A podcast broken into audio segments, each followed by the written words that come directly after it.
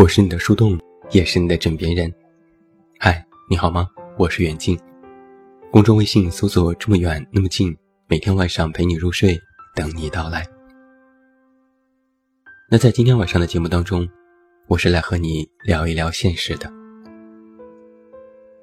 还记得在二零一七年的时候，北京的高考状元熊轩昂在接受采访时，说过一段石破天惊的话。他是这样说的：“农村地区的孩子越来越难考上好学校。你像我这种属于中产阶级家庭的孩子，衣食无忧，家长也都是知识分子，而且身在北京这种大城市，所以在教育资源上享受到这种得天独厚的条件，是许多外地孩子或农村孩子所完全享受不到的。这种东西决定了我在学习的时候。”确实能比他们走许多捷径。这段话曾经在网络上引起过轩然大波，又一次将“寒门难出贵子”的观点推向了风口浪尖。我曾经见过关于这个观点的许多争论，但是有一点必须要承认的是，现在农村的孩子考上重点大学的概率正在逐年下降。根据教育部的统计。在两千年以后，重点大学农村户籍新生比例大概只有百分之十左右。城市青年上普通大学的几率是农村青年的八倍，而上重点大学的几率是农村青年的四十三倍。而随着城市化的进程，农村人口的比例在不断的下降。在二零一零年，农村青年约有九百多万人。但是能够参加高考的比例却只有百分之十二，而城市青年的该项比例有百分之六十七。这些数据都表明，农村青年不仅向着象牙塔顶尖迈进的越来越困难，就连进入它的概率都在下降。造成现在这种局面的原因是复杂的，国家也在加大力度改进农村教育。近年来，各种措施都在实施，外来务工子女也可以在城市里上学。但是，这种现状想要改进，却并非是一朝一夕的。然后，我又发现了另外一个新的问题，这还是我从当中学校长的舅舅那里听到的。我小的时候上的小学、初中是省重点，师资条件都非常好。许多家长挤破头想要让自己的孩子也去这些学校，但是现在我和舅舅聊过之后，我才知道，现在的家长但凡有点办法，都把孩子送到私立学校去了。因为现在曾经我的母校，就读的大部分都是农民工的孩子，他们是得到了政府的新政策，可以和城市里的孩子一起上学，但是这又造成了新的对立面。城市里的家长开始不相信学校的教育水平，而私立学校又开始高薪聘请优秀的教师。就连我曾经的班主任和语文老师都全部去了私立学校。现在我的母校当中，大部分的老师都是刚刚从师范毕业的年轻人，教育水准自然不可和从前同日而语。听我舅舅提起过。几次全市的统一模拟考试，整体水平排名靠前的几乎都是私立学校。但是私立学校的学费昂贵，这又给家长们增加了新的经济负担。哪怕在同一座城市里生活，城市和乡村的差别其实依然存在。我有时在家的时候，就经常能够从窗户里看到学校下课后的情景。那些孩子们，一眼就可以分辨出哪些是城市的，哪些是农村的。第二个现实，是我在职场多年当中观察所发现的。我曾经考过人力资源证，负责过公司几次大规模的招聘，而前来应聘的也不乏有重点大学的毕业生，他们的简历都非常优秀。要么是拿过学校的全额奖学金，要么是学生会主席、文艺骨干、小辩论队队长等等。其中还不乏一些网红，靠写文章和段子在网络上小有人气。我留意过许多简历，其中的户籍所在地也有在农村的，成绩也非常优秀，甚至有些比城市里的孩子都要好。唯一的区别是，他们除了成绩之外，在其他方面的简历描述寥寥无几。我们曾经招聘过几个应届毕业的大学生，都是重点大学毕业，一个是城市青年，一个是乡村青年。在职场上，大家都在同一条水平线上。一开始还看不出什么差距，但是工作时间久了，慢慢就会发现这两个孩子还是有不同的地方。城市青年更加活跃，谈吐气质都非常不错。尤其善于在工作当中抓住许多的细节，拿出的创意，大家都会有惊喜。乡村青年就显得教条一些，不太懂得为人处事，交给他的工作虽然都能够完成的非常好，但就是少了一点创意和火花。偶尔有同事聚会，我也曾特别留心观察过，城市青年更加游刃有余。一副见过大世面的样子，和同事觥筹交错，给领导敬酒也得体有度。但农村青年就显得拘束一些，坐在角落里不太说话，同事招呼他喝酒，也是一副手足无措的样子，不适应如此的应酬场合。我在职场当中也遇到过一些刚刚成功的人，比如某些自媒体大号的作者。他们中也不乏从农村走出来的青年。我曾经参加过一次聚会，邀请过许多作者，其中有一个是从小镇来到北京打拼的女生，她全程都在格外用力地表现自己。她穿着一身名牌，与所有人相谈甚欢，言谈当中都是如今自己工作多么好，多么优秀，要赚更多的钱。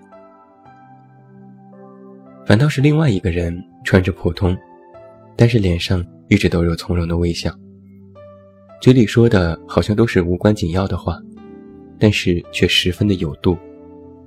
有人来敬酒聊天，也谦卑有礼，从容得体。后来我知道，这个人出生在一个中产阶级家庭，他从小见多了这种场面，不会战战兢兢，也不为钱和房子发愁。更不用再去用力的表现自己以获得认同感，所以对比之下就非常的明显。看似两个人都是刚刚迈进事业的上升期，但这其中的差距其实不言而喻。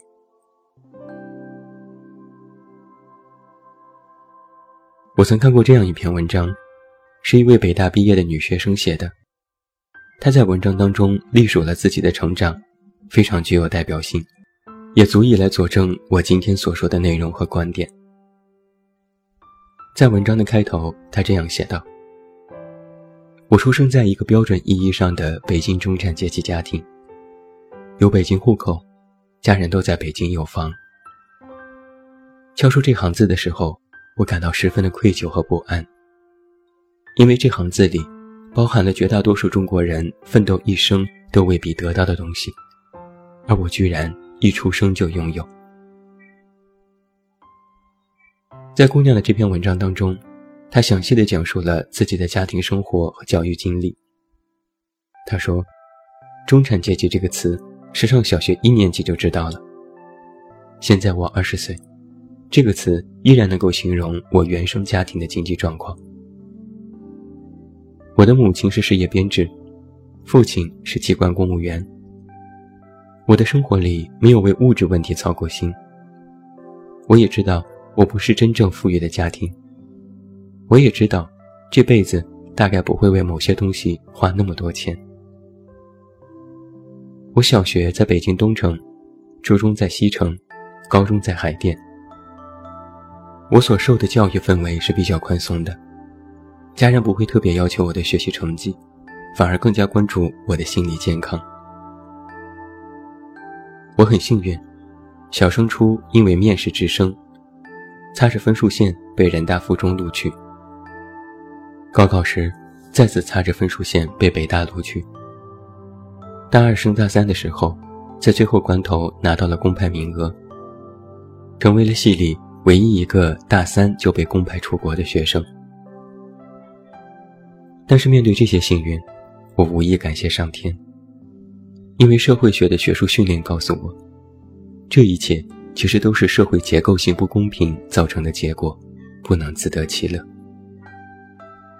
为什么不公？因为我的用功和其他城市学生的用功完全不在一个量级。高考还剩不到一个月，我还在看《南方周末》；高考不到三天，我还在看香港电视台。和那些其他千千百百饱受学生压力的同一个国家的同龄人，很可能连本科都考不上。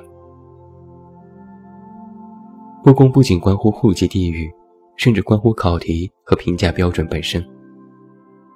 我所流露出的责任感，都是学校教育和课外阅读的结果。而我之所以能够享受到优质的资源，但许多人却享受不到，这就是不公。如果非要总结我的原生家庭和成长经历，那么我不得不说，这是一条非常残酷的因果链。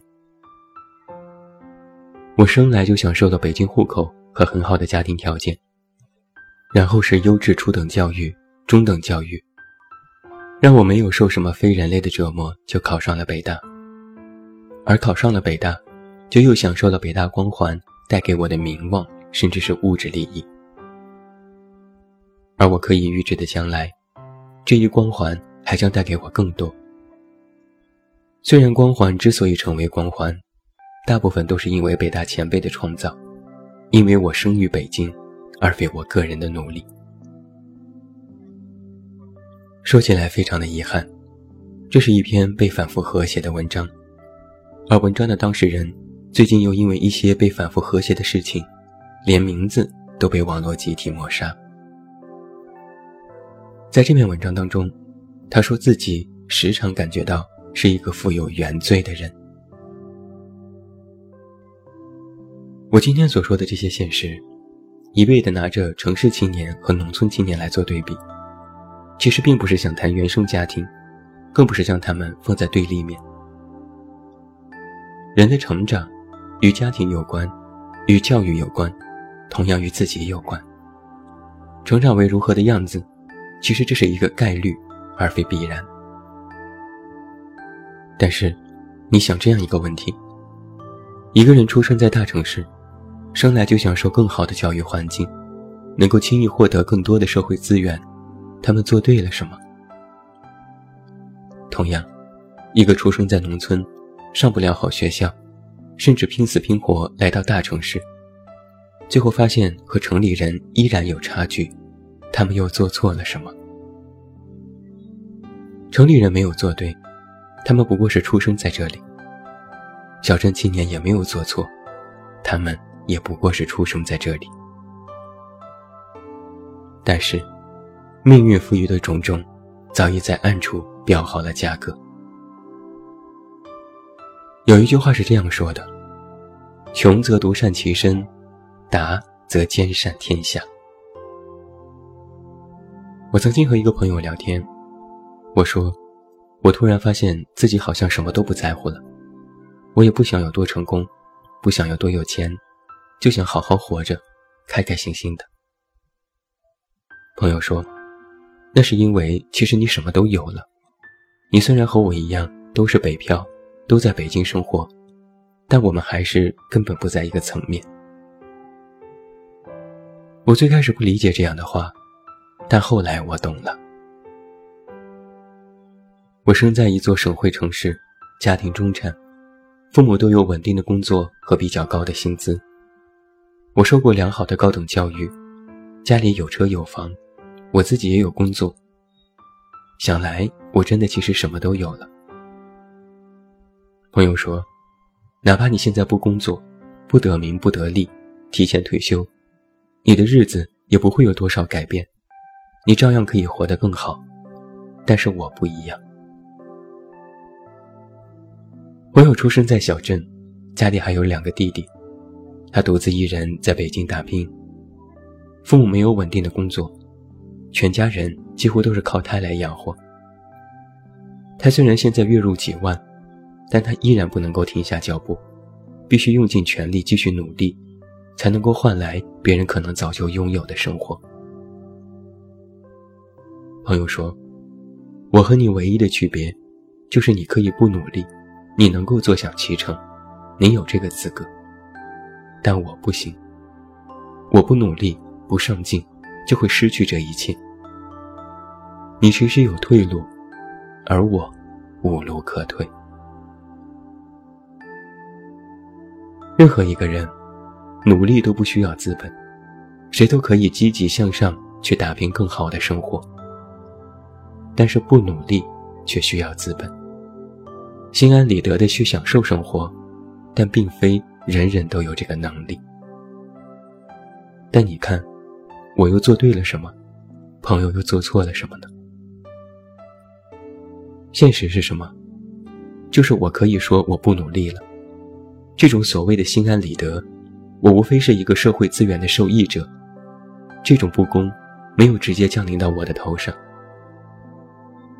而有的人，必须努力。这种不安和上进，是他们必须要背负着这种不公。他们是受害者，他们必须通过努力来扭转自己的人生。接下来。就不能再深谈了，你懂的。最后祝你晚安，要一个好梦。我是袁静，我们明天再见。